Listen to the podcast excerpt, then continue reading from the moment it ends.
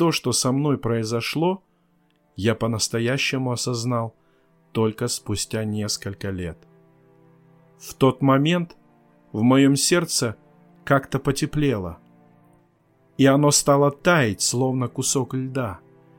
И вода от растопленных ледников с вершин моей гордыни начала сочиться сквозь глаза. И вдруг, будто заблудившееся эхо, принесло в сознание единственное слово — «человеколюбец». Это не был голос, это была пульсирующая мысль. Жил-был поп, да толоконный лоб.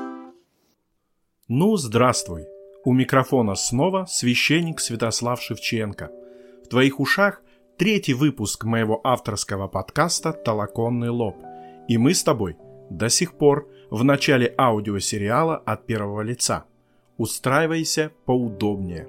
Напомню, первые серии сезона записываются в структуре трех добродетелей – вера, надежда и любовь.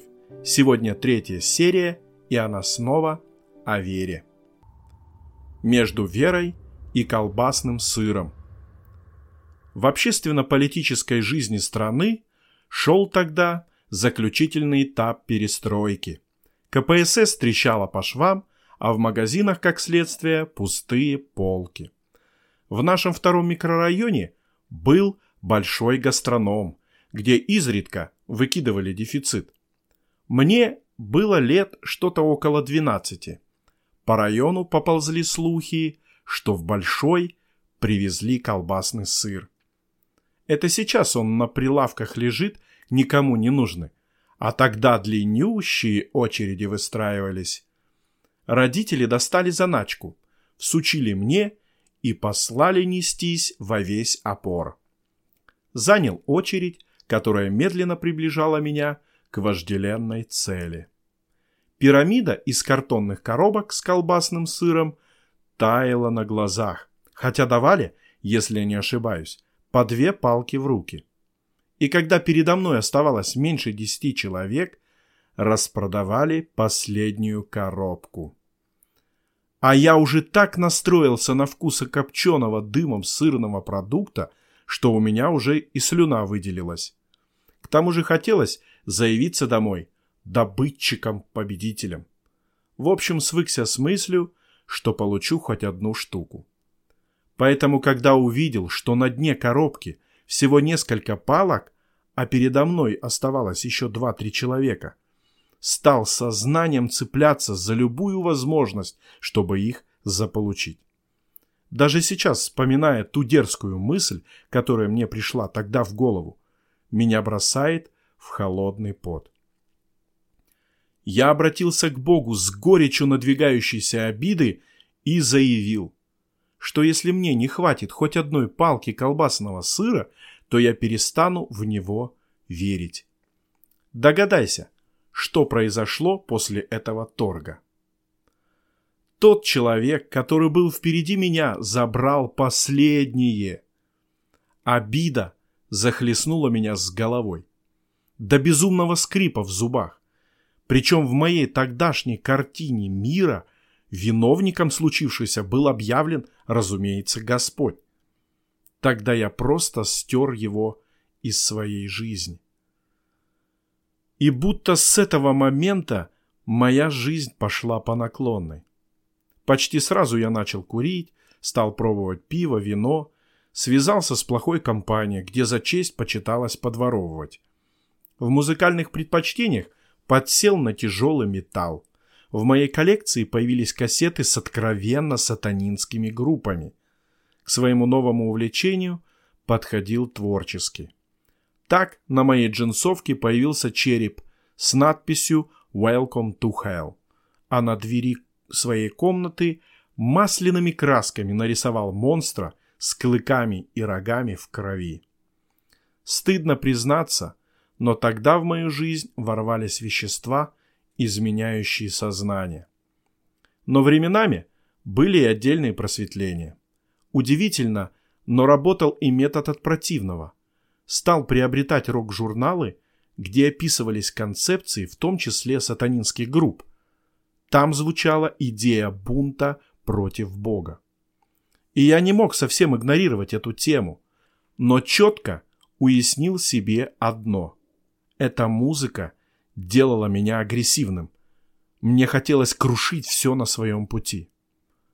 Устав от этого внутреннего надрыва, сводящего с ума, однажды включил местное радио, которую, помню, называлось «Манхэттен», где диджей поставил трек новомодной тогда группы «Энигма».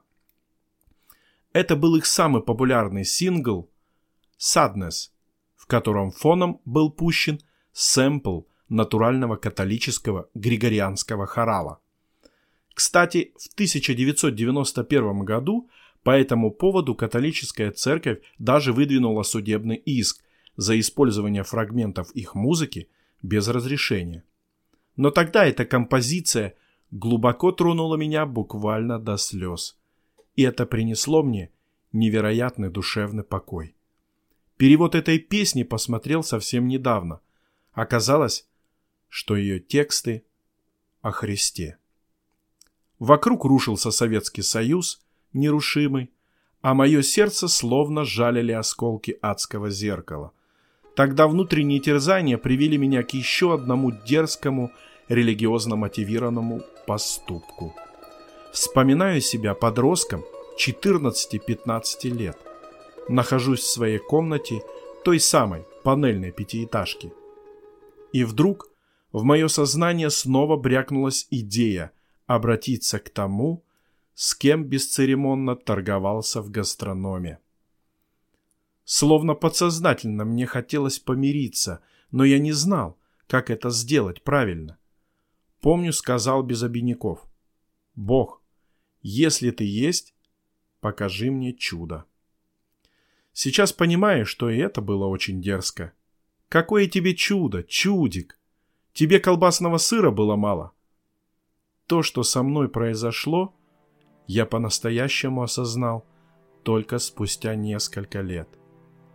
В тот момент в моем сердце как-то потеплело, и оно стало таять, словно кусок льда. И вода от растопленных ледников с вершин моей гордыни начала сочиться сквозь глаза. И вдруг, будто заблудившееся эхо, принесло в сознание единственное слово — «человеколюбец». Это не был голос, это была пульсирующая мысль. Заверяю тебя, что был в абсолютно трезвом уме и твердой памяти. Так вот, спустя около десяти лет, когда взял в руки православный молитвослов на церковно-славянском языке, я встретил это слово.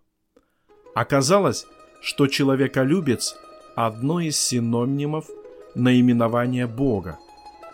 Получается, что тогда он приходил ко мне в комнату, чтобы намекнуть, что не сердится, и перепрошить мое сердце.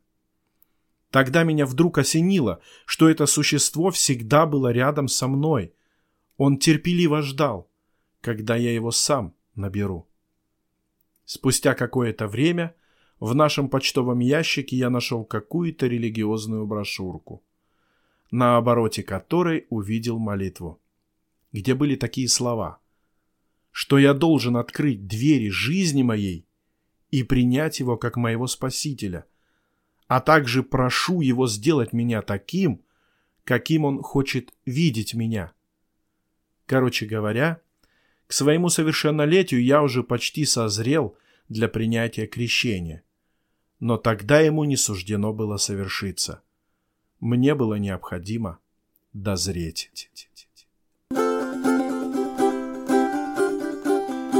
Жил-был поп, да толоконный лоб,